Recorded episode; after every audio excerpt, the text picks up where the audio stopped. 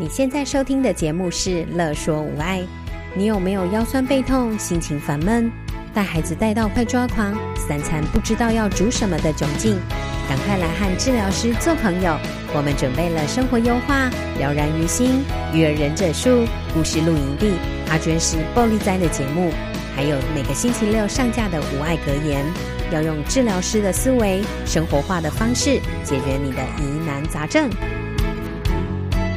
大家好，欢迎收听《育儿忍者术》，我是双宝妈、职能治疗师何贵，另外一个双宝妈荣誉，现在在我们现场哦。嗨，大家好，我是荣誉医师，我是资深双宝妈。我发现我一直都没有跟大家仔细的介绍过你耶，我今天才去 Google 你，然后发现那个主任医生的资历蛮深的哦。哎，对，应该我在陆基担任小儿科主任，至少有十年左右的时间。哦对，那今天呢，就是荣誉想要跟我们分享成长型心态。其实起因好，起因好像是因为就是你在门诊的时候会遇到一些孩子，可能就是在一些呃，可能能力或者是学科上，他们会觉得说自己不够，呃，自己能力不太够，所以呢，他们就会想要放弃。这有没有是不是有点像是我先生这样？就是我先生啊，他从小就是在学英文的时候，其实还蛮嗯受挫的。嗯、他因为以前的补习班就是那种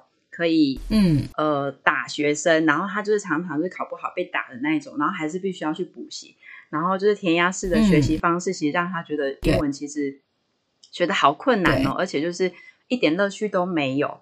对，嗯，然后一直到他可能国中、高中，他几乎就是放弃他的英文。他就是去努力别科，然后他的英文就是一直、哦、呃很烂。然后 像他在考一些可能国家考试的时候啊，其实他的英文成绩就是几乎是放弃，然后成绩出来大概就是十几二十分这样。那你在那个门诊是不是也遇到像这样子的小孩？然后你是怎么就是去陪陪这些孩子，或者是陪家长们这样？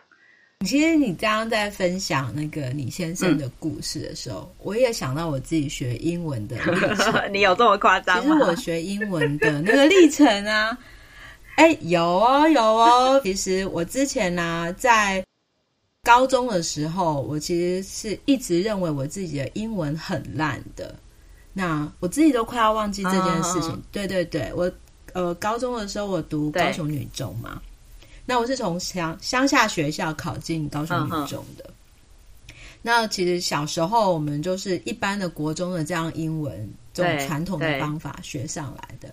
那其实国中的英文跟高中的英文，我觉得那个困难度上面来讲是有飞跃性的，就是加加难的，深难度是加深很多的。嗯所以，当我就是用国中的那种老师，只是叫我们说，哦，this is a book 这样子啊，然后这样看过去。去到高中的时候，一开始觉得哇靠，怎么这么难呐、啊？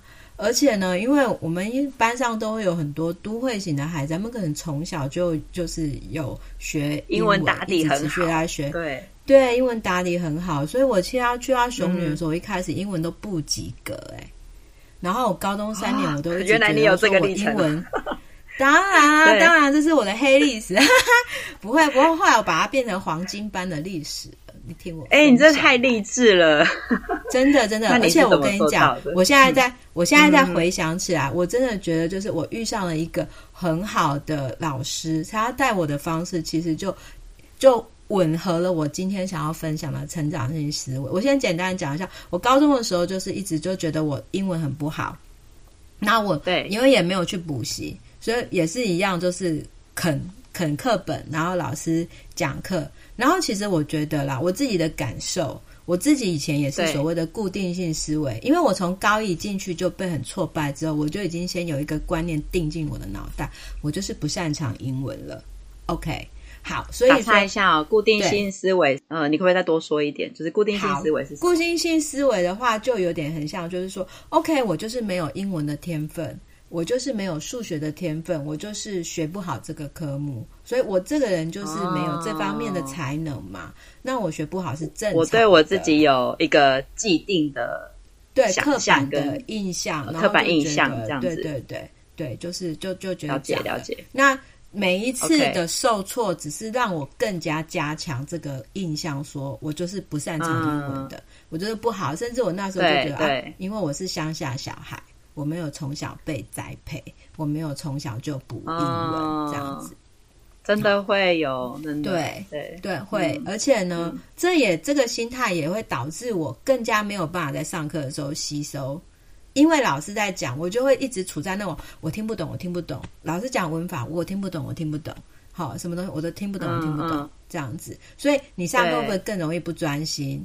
对会。所以老师在上面讲，啊、我在课本上画爱心画画，因为我实在是就觉得没有办法沉浸进去，然后才回家就想说，好吧，回家自己靠自己读。可是自己靠自己读，其实还是抓不到那个要领嘛。所以我高中三年的英文一直不是很好的，嗯、啊，其实坦白说，我其实有大学是有重考的，但我运气很好，我在对对。重考的时候遇到一个英文老师，嗯、那他就是说不问我任何的基础，他就是带着我。以前以前有一份那个英文报纸叫做 China Post，英文中国邮报，嗯。他跟我说：“你不要担心你的什么文法或者什么没有，我就是带着你，我就是每天我挑一篇小文章，我就是带着你陪你读读这个文章，然后一边读看读到这个句子用到什么文法的时候，我会解释给你听。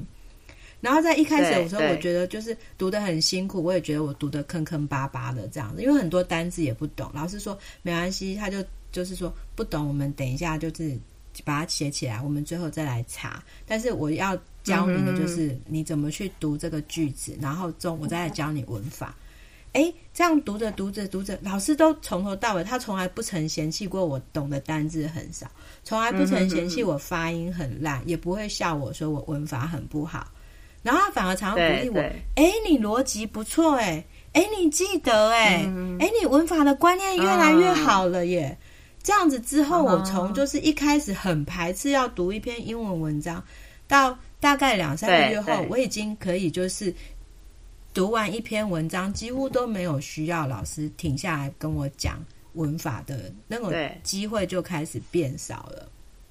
然后从此之后，老师就开始训练我说：“那你要自己读喽，然后读完你要告诉我这篇文章在讲什么。”就是一路这样训练下来的。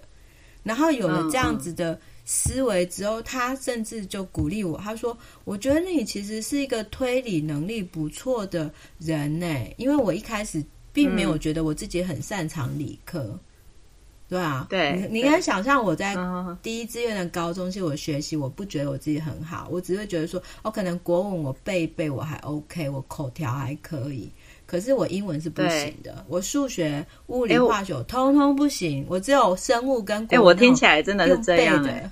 对，就是你好像在高中的那个阶段，就是觉得自己好像能力就是不不急于同学，然后自己就是一个乡下小孩，对，对不对？不管是英文或其他的，对，就是这样。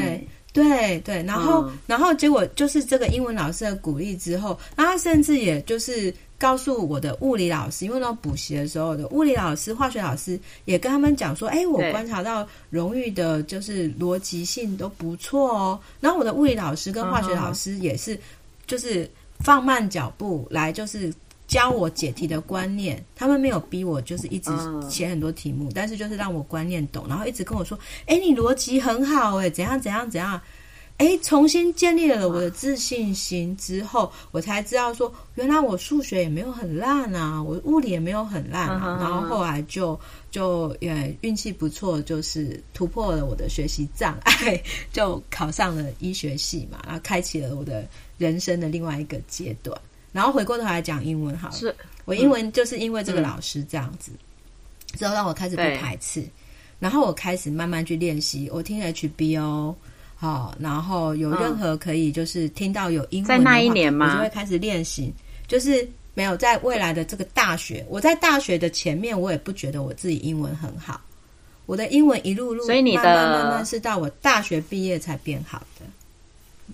你的固定型的思维，也不是在那一年当中就是有呃。完全改变，你是在那一年，就是那一年开始，慢慢的有被动摇，然后到大学毕业这个这个这这段历程，你就是慢慢的思维不见了，是这样吗？嗯，可以这么讲。那个固定型的思维，对，因为老师那时候其实应该是他已经开始突破我的固定型思维了。那我觉得就是这个，其实就又谈论到学习这件事情，心态很重要之外，你要能够有一个恒毅力，持之以恒的，愿意在往这条路上多钻研下去。如果我那时候只停留在就是我看一看文章，我满足了这样子，那可能就是我后来的英文的学习的那个获得的成就，可能就没有那么漂亮了。但是我那时候开始，我大学的时候，嗯、因为我们的学学科会有非常多的教科书都是英文的，那有的人会选择就是等大家同学翻译。嗯、我们医学生都有人叫共笔嘛，大家就是轮流帮忙写笔记，对不对，对？但是那时候我就告诉我自己说，我看得懂英文，我尽量学习去看原文书，然后就这样子慢慢的培养我的阅读能力。然后学校有接待英。外国来的交换学生的机会，我也没有放弃。我虽然那时候绘画能力也不会很好，但是我就也说，那我来去帮忙。那你可能从每天的就是简单的英文对话、嘘寒问暖当中，也去练习绘画能力跟听力嘛。然后再加上那时候开始，嗯、台湾有 HBO 啊，有很多外国影集。那我就会告诉我自己说，嗯、我尽量看影集的时候，我是先听看看人家讲什么，然后我自己去猜想它是什么意思，不要马上去看字幕。那有时候是倒过来，我看了那个字幕，我会自己先在脑袋过一遍，想说，哦，这个字幕，那如果是我要用英文讲这个这一句话，我会怎么讲？然后去听看看。那事实上，外国人讲他又用是有怎么样的用字遣词。就是这些东西，对对，对对对，一点一滴，一点一滴的累积，到最后，我竟然你知道吗？你知道我多艺考考了之后得到什么成绩？我竟然第一次考我就拿到了金色证书，我考了八百多分。哦，嗯、有有有，我有印象，是不是要考进研究所之前你有准备？对对对对对对对对。然后呢，哦、我还是没有，我没有想到你有这段历程呢。对。对，因为你那时候说你拿到八百多的时候，我就想说，对，哇，就是医生就是不一样，就是 并没有，并没有考到那么好的成绩，并没有，对对，所以我我自己也常常用我自己学英文的这个历程来鼓励我的小孩，说，太感人了，妈妈也是从对，妈妈也是从英文很烂一路走来，而且我告诉我儿子说，我这辈子我立志，我一定要把多一考到九百分以上。所以我我其实还是 一直一直有空就会稍微翻一下那个就是考多益的书，对对，我还是期许我自己未来有一天我想要拿到九百分以上的成绩的。我跟你说，对，今天这一集节目我一定要叫我先生来听一下，因为他其实到现在还是就是很 很害怕英文，然后因为我们现在会有时候会念一些英文绘本给小孩听，对，然后我我自己会觉得说他还是没有那么有自信，可是像他这样子。不管是可能像国小生、国中生、高中生，或者像他这样的成人，要怎么样可以让他可以突破你所说的固定性的思维或者是心态吗？对，要怎么办？对，嗯，这个部分呢，其实我觉得，嗯，以我的以我的刚好，因为我是学小儿神经的嘛，我觉得呢，在突破这个刻板印象哈，那固定思维的这个。状态的话呢，我学的脑神经科学刚好可以派得上用场。嗯，我们在讲到成长，从大脑的角度来看吗？对对对，嗯、让孩子或者是让其他人去理解我们大脑运作的法则的话，可以让他们有机会去相信说，我们其实是。人是一辈子都可以学新的东西，是可以学习的，没有所谓的谁擅长不擅长。所谓的天赋这件事情，不过也就是说，某些人可能在某一些东西上面，他或许学的比较快，但是不代表一个学的慢的人，他这辈子就没办法学会那样东西。因为我们的大脑啊，有一个很有趣的。特性叫做大脑可塑性，你有听过大脑可塑性吗？哎，有听过这个名词吗？但是呢，哎，我们之前的节目有提到，所以我一定知道。但是我想，可能有一些新的听众不知道，那你可不可以帮我们多说一点？就是这个部分。OK OK，好，我们就来讲，就是说哈，我们的大脑其实它是会改变的。因为呢，我们大脑里面不是有非常多的神经细胞嘛？那这些神经细胞之间会有神经的路径相互的连接嘛？好、嗯嗯哦，就是、嗯、那神经的路径它是怎么连接的呢？它就是说哈，第一，你要有一些接触，你有一些新的经验，那你有了这些新的经验之后呢，嗯、它就会产生了新的路径。那一开始，如果你这个新的经验只有零零星星的偶尔发生，那可能这个路径就是很维系，那可能就是中间的讯号连接也没有很强。可是呢，嗯、当你学习的越深入、嗯、越密集的时候，这个路径就会越来越清楚。这个时候，你就把它给强化了。所以，你学这个东西，你用到这一套。神经路径的时候，它在运作的时间就可以越来越缩短，你就会觉得很快就学会了，很快就很有效率，对不对？那第三呢？当你不要只局限在说这个东西你学的，你好像这件事情你已经很熟练了，你开始就是扩展，再去多学一些不同的，或许是所谓的触类旁通。然后我们的大脑的神经路径就是这样子在学习。然后当你越来越学，越的越来越多新的路径的时候，它就会越活化。那如果说你真的就是一辈子都、哦、对，好，我重整一下，嗯、因为刚刚说了蛮多跟大脑有关系的东西，我怕大家会有点听了会觉得太吃力，所以刚刚前面你开始是说，就是大脑如果要具有可塑性的话，其实就是对。它要去接受一些新的刺激，可能是我们学的新的人事物这样子。那他可能一开始，如果我们学的是你说要学的更深入一点，这个路径就会连得越来越呃深入跟紧密。那这个深入指的是说呃更清楚，就是我们大脑连接会路径会更清楚。那学的深入的意思是指说呃频率吗？学的频率，然后学的内容越来越多吗？还是都有难度越来越深的时候？不管是频率或者是难度越来越多的时候，它其实就大脑的连接路径会越来越清楚。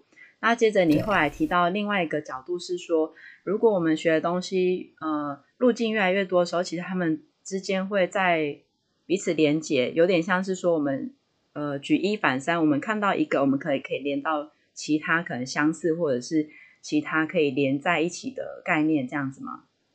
对，而且还有一个更棒的事情，就是说，我们过去如果都一直保持着所谓的固定性思维，嗯、我们会不会很怕犯错？或者是我们犯错的时候，就更加加深了我们会觉得说，我们就是没有天赋的，我们就是没有能力的，对不对？但是呢，如果今天站在大脑可塑性这件事情，做过科学家过做过很多研究之后，他们竟然发现说，今天我们。犯了错，或是我们遇到挫折，其实反而是有助于我们的大脑发展的。因为在这种情况底下，如果我们可以转变我们的念头，开始去想，我们还可以多试试什么方法来克服这个错误呢？有这样子的尝试，有这样的想法，甚至有这样的动作之后，我们的大脑就可以建立更多更多的连接了。所以说呢。就算是犯错，不要犯害怕，反而要知道说，其实犯错就是我们的大脑在成长的最好的时机。学习的环境，或者是我们给他的，不管是资源或者是刺激，其实就是给大脑一个可塑性的一个，呃，算是有点像是养分一样，然后它会慢慢的让它的神经神经之间的连接会越来越紧密，或者是会有新的新的网络发展这样。那这个跟成长型心态有什么关系啊？如果说要让孩子从跳脱过去的，有可能呃，可能有一些孩子他是之前已经有一些挫败的经验了，他可能已经都觉得说，对，我就是做不到、做不好的话，那他可能就会比较不愿意面对困难，或者是比较不愿意面对错误嘛，嗯嗯，甚至就会出现我们之前讲的多做多错。少做少做，不做我就不会错啊，对不对？好，然后就什么都不会啦。所以说，在这个过程当中，我们今天身为孩子们成长历程的协助者，我们可以扮演什么样的角色？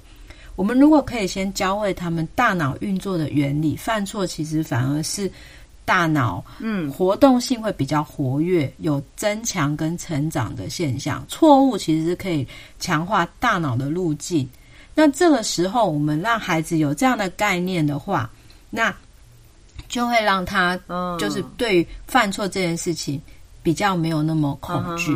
我们等于营造了一个让孩子可以安心的环境，让他知道，就是说犯错没有关系。好，考试没考好，其实我只要把我不会的东西弄懂了就好了。我很开心知道说，借由这样子的检核，我才知道原来有哪个地方我懂得还不够透彻嘛，对不对？所以，其实你的意思是说，对。你的意思是说，家长跟孩子在互动的过程当中，其实是可以基于我们大脑的科学的理论，然后，但是我们可能用对话或者是互动的方式去改变他大脑的，要怎么说呢？大脑的什么发展吗？还是改变？对，发展跟想法，对对对，就是可以先改变他的想想法，想法对不对？嗯。所以在这个过程当中，有没有什么？这是实际上操作上的技巧呢。第一个技巧就是我们可以在生活生活当中，就是可以时常的去传达他说：“哎，我们其实大脑是怎么样在学东西的哦。”就可以刚刚我讲的，我们要提供刺激让他形成路径，嗯、我们要呃刻意练习让它强化，我们要举一反三哈、嗯，或是不怕犯错，让几个原本可能没有。感觉各不相干的路径可以产生连结嘛？嗯哼。那当然啊，在这个过程当中，孩子一定会有犯错或是遇到挫折的时候，对不对？对。那怎么办呢？嗯嗯嗯。这个时候呢，我们怎么跟孩子说话就很重要了。比方说，你如果今天是把重点放在说啊，你这件事的成败与否，或者是你今天 OK 拿考试来讲，好了，你拿到怎么样的分数，嗯，都是纠结在这里的话，那孩子常常就会比较容易觉得挫折，觉得我不好，因为他可能就会觉得说，妈妈只可是妈妈只看。有做成功，或者是没有成功，对、嗯、对，结果论，对对、嗯。但是如果我们今天呢是，称赞孩子的努力，哎，我看到你在这个过程当中，哈，你很认真的去，很认真的去复习耶，或者是、老师派给你的作业，你都很如期的在完成呢。好，那老师跟你讲说要检讨的，你都有很，就是真的是很真实的去找出你不会的地方，把它写出来。就是我们要去要去鼓励他的努力，他的看到他的努力没有错。好，哦，这个部分的话呢，其实真的也是有很多科学的论证的哦。因为后来的脑神经科学家有发现。小孩的思维方式大概在三岁的时候就发展出来了。嗯、那、嗯、这个发展呢，到底是影响着关键影响着是孩子是往固定型的，还是往成长型的？是愿意选择挑战困难的来讲。好，你觉得赞美一个孩子聪明，跟赞美一个孩子努力，是哪一群孩子以后会比较愿意选择比较困难的任务？那个研究它显示，就是说，的确，我们我们赞美孩子努力的时候，会有高达百分之九十的孩子，他将来会愿意选择比较困难的任务。那为什么赞美孩子聪明，嗯、孩子不会愿意要选择比较困难的任务呢？对啊，为因为当今天一个孩子，嗯、他你都是赞美他聪明的时候呢，他在选择学习任务上面，他会为了想要保有他这个聪明的标签。而选择简单的任务，因为他已经当他做一件事情、哦、啊成功，然后你就你就是去赞美他说啊你好聪明哦，所以这件事情做的很棒。那慢慢慢慢他发现、哦、他当然会觉得说比较简单的、比较好胜任的的的任务，他才能够得到成功。然后我就可以听到人家说我聪明。那我如果去尝试太难的、哦，那我就被人家发现哦哦，我其实不聪明哦，这样子。嗯对，好，这是原来是这样。对，而且呢，还有一个更有趣，嗯、对，还有一个更有趣的研究，你知道吗？如果今天我们把小孩分成两组，一组你是教他学习的技巧，那另外一组你不是教他学习的技巧，你是跟他一直不断的灌输所谓的大脑可塑性，大脑是可以成长的，什么叫做成长性思维模式的这些讯息的话。很有趣的是，研究发现说，如果你今天只教小孩子读书技巧、学习技巧而已，他的学习成绩反而是退步的。但另外一组学生，你没有直接的去教他说学习的技巧是什么，你只是一直不断的告诉他，一直不断鼓励他，大脑是会成长的。好，我们要拥有成长性思维。这群学生成绩反而进步了。哎，可是可是要多大多？大的小孩才能接收大脑可塑性这件事情，因为如果对国小的孩子来说，会不会有点太难了？要怎么让他们让家长去跟小孩、嗯？其实呢，如果是照我们的人认知发展的阶段的话，我们的大脑大概在差不多呃七岁。之后，慢慢就是具体运思起，就是开始比较有逻辑的这个概念，就开始慢慢越来越成熟了。所以说，也就是一般的孩子，小学或者是中高年级之上的话，事实上我们就可以，我们就可以就是就可以跟他讲得更具体一点了。但是不代表说低年级或幼儿园的孩子，哦、我们就。我们就没有办法用同样的模式去带领他，只是我们可能就不会去跟他解释这个背后大脑运作的原理，而是我们直接先选择鼓励性的话语，比方说：“哎，你这个中间这个，虽然说有这个呃没有办法一开始就做得很成功，可是你都很认真的在做耶。”或者是说，当孩子在做错的时候，在气馁的时候，我们能够告诉他说：“你不要担心，就是说学不会的话，我们再学就会了，不会是没关系的，犯错是没关系的。嗯，好，遇到挫折，我们来想想还有什么其他的方案试试看吧。因为其实对学习最重要的字眼，不是做不到，而是还没做到。”所以，对小小孩来讲，或是对小一、小二的小孩来讲，嗯，我们可以告诉他说：“你只是还没学会而已，你不是永远学不会。”嗯，这个呢，这一句话很重要，以后会做到，对不对？嗯，对，没错，你讲到重点了。当我们今天讲还没的时候，我们就可以把焦点转移在不要不会让孩子一直认为自己是能力不足的。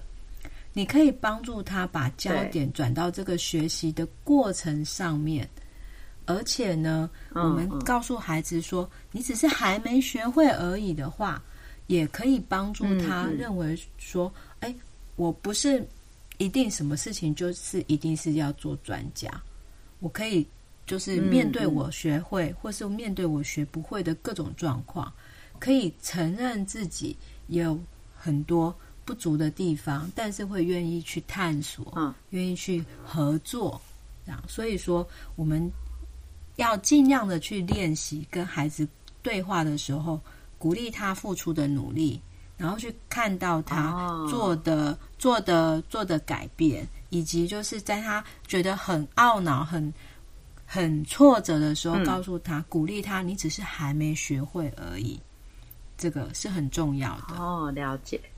所以，如果理解能力，或者是说他的就是思考能力，已经可以理解大脑运作的呃机制的话，其实就可以跟他谈一谈这个部分。那如果说孩子就是还没有办法这样子去理解大脑的这样的东西的时候，其实就是我们就先从看到孩子的努力跟称赞他的努力先做起，对吗？对对，没错没错。再来就是说，呃，要。告诉小孩，就是说，哎，不要给自己贴上负面标签。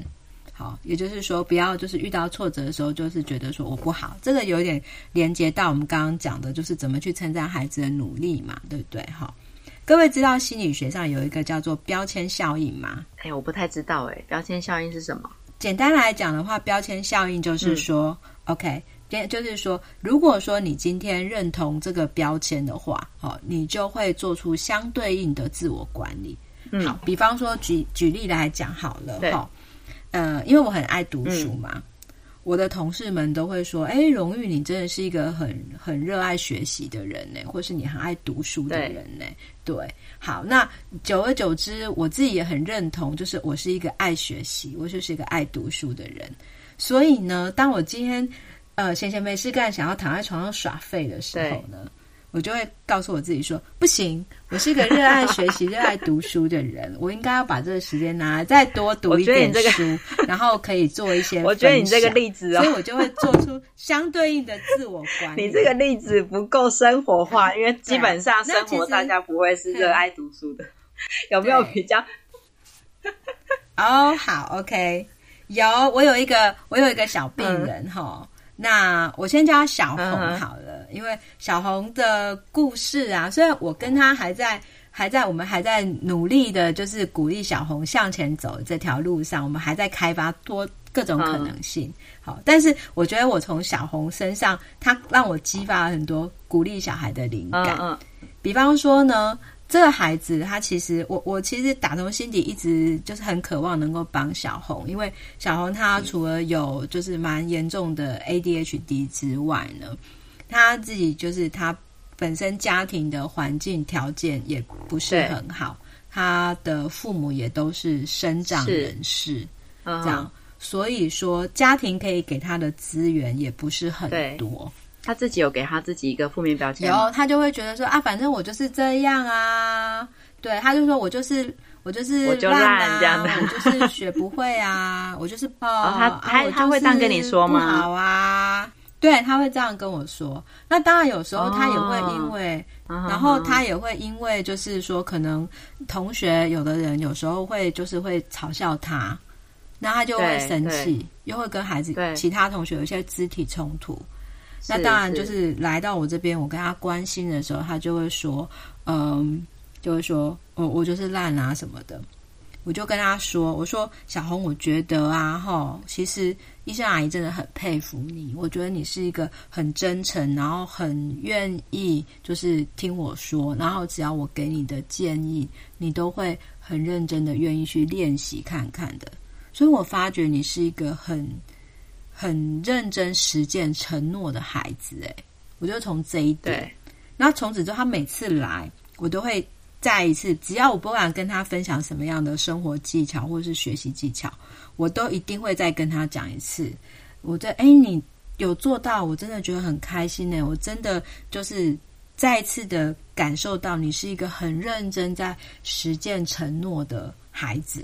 所以我就帮他设定这个人设，帮、嗯嗯、他立下这个 flag 之后，我发现他的积极度、配合度就又更加好了，对吧？嗯、然后呢，这个后来衍生出，我记得我上一集的时候曾经讲过，说我想要分享一个从七到三十六的故事嘛，对不对？对对，就是这个小红。对，哦、小红升上国中之后，因为那个课程难度跟国小实在是差太多了。然后他的家庭经济状况没有很好，没有办法去补习，好，然后他也是上课有点真的是半放弃了。所以呢，当他经历第一次月考之后，刚好又回来我的门诊啊，然后我就说：“哎、嗯，你上了国中之后学习还好吗？”他很可爱，他就直接跟我说：“不好。”我说：“对，怎么个不好法？七分。”他说他考数学七分，哦、这样子。对，嗯、对。那这种分数真的很吓讶异啊！然后他爸爸也就说，呃，可能就是我的孩子就是这样了。爸爸自己也觉得，哦，他就是。在那种情况底下，对，嗯、对，对，对，对，对。那在这种情况底下，我们可能对于小孩来讲，你就是要去帮他设定一个合理的目标，对不对？你不可能就是跟他讲说啊，这个数学你一定要一定要就是一定要就是呃就是考及格啊或怎样，这样很空泛嘛，对不对？对。我那时候就是问他说，那你数学作业有没有在写？他说，对，有时候都会不想写，很难。我就先从鼓励他写作业，哦，一题两题也好，嗯、然后慢慢的去鼓励他，就是说，嗯、呃，我们先求，就是说分数多会一题。我没有说没有给他设定一个很很具体的数字目标，我只是告诉他，就是说，你多会写一题，多会写两题都没关系。就是我们至少先从作业本来都不会写，变成你至少要目标，你这个作业里面你有一题到两题你会写，然后我们之后再循序渐进，三题会写，四题会写。慢慢变成他作业至少有一半以上，他都是可以独立完成的。然后接下来才去去鼓励他说，如果找得到愿意教他的同学，问同学；找不到可以问老师。这样一路这样走下去，结果他再下一次月考，他非常开心，嗯、走进来跟我说：“张医师，我进步了。”我说：“哦，真的吗？”他爸爸非常开心，说：“张医师，你跟他鼓励的真的太有效。”我说：“怎样？”对对，他这次数学考三十六分呢。想象吗？就是好可爱。对，虽然虽然今天对，虽然今天你可能觉得说啊，三十六好像还是离离我们所谓一般人认为的及格线，及格很对很大，有一对有有一小段距离的，有一段距离啦。嗯、但是对那个孩子来讲，他突破了交白卷，然后他真的开始发现说他是他是他是 OK，可以做到，还是可以再进步一点点。嗯对对对对对，然后我们就跟他讲说，嗯、那我们下次再多会一题，我们就突破，就变四十几分喽。就是用这种方式，嗯、用数据，然后用把目标针对这个孩子，帮他做调整，然后把他砍半，这样让他去鼓励他。对啊，我有一个疑问呢、我刚刚听起来就是，其实孩子们一定都可能会因为他的成就或者是他的表现，然后帮自己贴上标签，所以其实可能，嗯，爸爸妈妈自己可能也要发现、察觉到，说自己有没有可能也跟着一起贴上这个标签。那如果说标签效应有可能会是好的。方向嘛，比方说，我贴上一个好的标签，嗯、对，然后设定一个好的目标，立一个好的人设，嗯，对对对，所以爸爸妈妈可能也要跟着去觉察，对不对？嗯，对，没错没错。然后，如果是今天是大一点的，像中学生以上的话呢，对。我就会开始呃跟他鼓励说，哈，所以说你下次遇到一些负面思考的时候，你要开始练习，就说啊，我又开始在学说我自己不行了，嗯哼哼，这样是。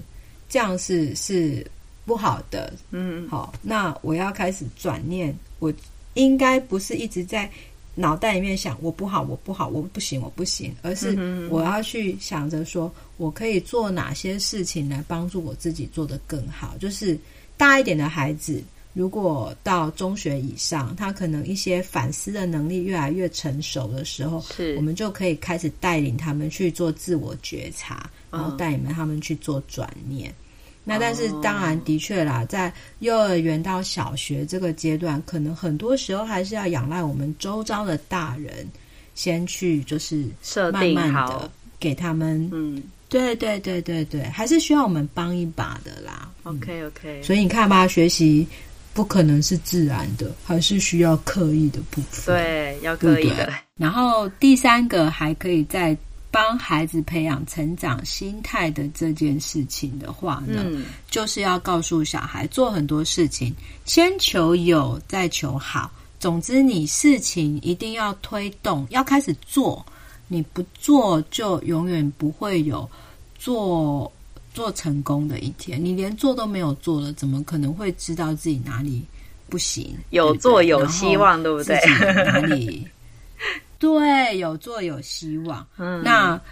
因为这个呢，我这时候那时候在读这里的时候，我就想起我读的另外一本书，叫做《拖延心理学》。对，那本书很有趣，他都在讲说，就是说我们人会因为各式各样的原因而拖延。其实每个人或多或少都会有一些些时候，在某些事情上面会有点拖延。对，可是有些人的拖延真的是拖延到非常严重。比方说，我有遇到一个孩子，他来看我是因为他的他拖延不写功课，对这件事拖得超严重，拖到被记。过，我好像上次有跟你讲过的，对，嗯嗯嗯，对对。然后在拖延心理学里面，他有讨论过各种不同类型的心态，其中有一种心态叫做适应不良的完美主义者。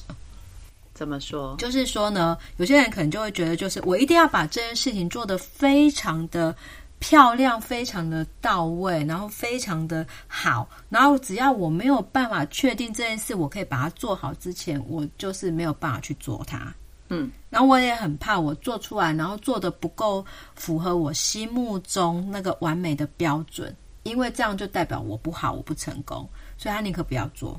嗯，他们多多少少也都是比较保持着固定性思维的，嗯，所以我们就是要告诉孩子，就是说，先做。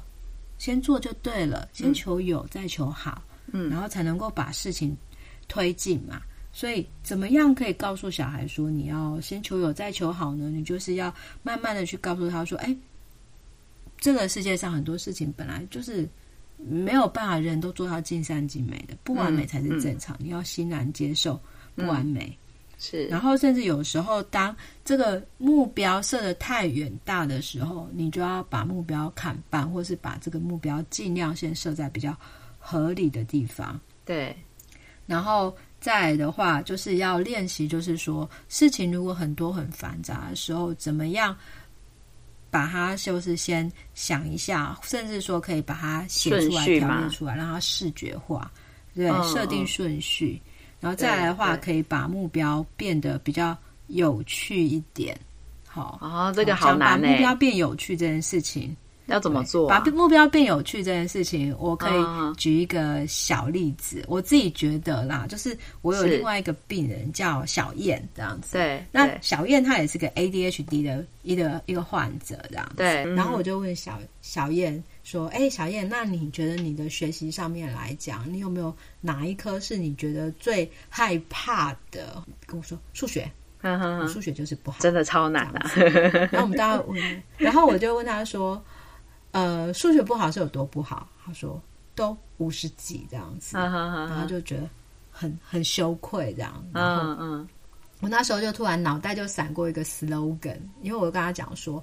哎，可是这样代表你有将近一半的东西，其实你还是懂的哎。对呀、啊。那我们呢，来想想看有什么方法？比方说，呃，作业的部分确确实的做好，然后有理解，哦，或者是你同一个类型的，你愿意就是找个几题。题目也不用，先不用太多，就找个几题稍微操练一下，检核一下自己到底懂不懂哈。我们下次考试的时候，再多多对一题，多对一题，我们就变六十分了。所以我那时候就闪过一个 slogan，我就跟他定了一个保六大作战，保六大作战的那个那个那个题目 啊，他他的反应是什么？他妈妈就出来了，他妈妈在旁边听，他就觉得哎，OK 耶，他做得到哎。因为后来小燕跟我分享说，之前就是妈妈或者老师只会跟她啊，你都考不及格啊，你要怎样怎样。是。但是我那时候就把那个目标，然后听起来很有趣，保六大作战听起来就还蛮蛮搞笑的嘛，他就笑出来了。而且我就很具体的告诉他，你只要再多对一题或者是两题，咱们就赚到了，就六十分就过了耶。然后不用贪心。保六大作战达到之后，咱们再来个多个两题，哎呀，七十分就给他跳上去了。嗯，孩子一听就觉得说，好像也没那么难，对不对？这个这个目标，对，也没有遥不可及。嗯，所以后来他就真的笑眯眯的，就说 OK，他愿意来试试看。然后后来再隔一个月后回诊，我就问他说：“哎，小燕，啊，那我们的保六大作战保的怎么样了？”然后他跟我说。哎、欸，保六大作战成功哎，他好开心，我也 好开心。在这个我陪伴小燕的这个过程当中，她妈妈也是跟我分享说，上一次我发现说她比较愿意跟你讲话，我跟她讲话吵架。对，我说呃没有啦，就是可能每个人的 style，每个人比较就是。呃，擅长的，或者是说激发出来的讲话模式都不一样吧。嗯、哼哼，但是我这样子回馈起来，就是当我今天让小燕觉得这个目标其实是蛮有趣的，而且一直是有看到她的努力，她就会觉得说，OK，这个是这个可以是可以试试看的。嗯，嗯，所以其实可以用这样的对话方式，然后让孩子慢慢的有。成长型的心态，成长型的心态是指说，每个人都是有潜能可以学习任何的东西的。好，所谓的天赋这件事情，只是可能你的起始点上学某些东西速度快一点，或是慢一点而已，但不代表你永远学不会。这样，所以呢，有成长型的心态可以让孩子比较不担心犯错，因为当当他犯错的时候，他就会知道说，哦，我只是在刺激我的大脑的活动更加的强烈，嗯、我会在促进他开发更多的连接，所以犯错是被允许的，是没那么可怕的。这样这样好哦，所以成长型心态就是不论任何阶段的，对，对，不论任何年纪的人都。可以对学习培养跟拥有这样子的心态，然后让自己就是越来越正向，越来越呃迈向学习的路。这样，嗯，对哦、对。那你今天这个这这这些重点、这些概念是从哪一本书？最主要是从哪本书出来的？呃，最主要呢是我读一本书，叫做《大脑解锁》。好哦。好，谢谢你的分享。嘿嘿嘿嘿，好，我们在一起努力，然后跟大家一起分享喽。那我们先跟大家说拜拜，拜拜。